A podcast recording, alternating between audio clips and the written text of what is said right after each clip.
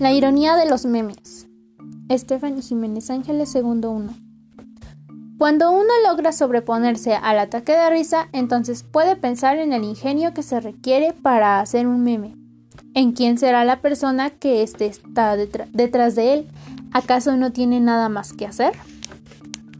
Los memes nos ofrecen crítica irónica, reflexión sarcástica, lamentos burlescos, propaganda venenosa, son como un murmullo hiriente de la posmodernidad, que propaga a velocidades violentas en las redes, haciéndonos reír y participar una dinámica social, de una comunicación sin medida, que parece no tener una finalidad clara.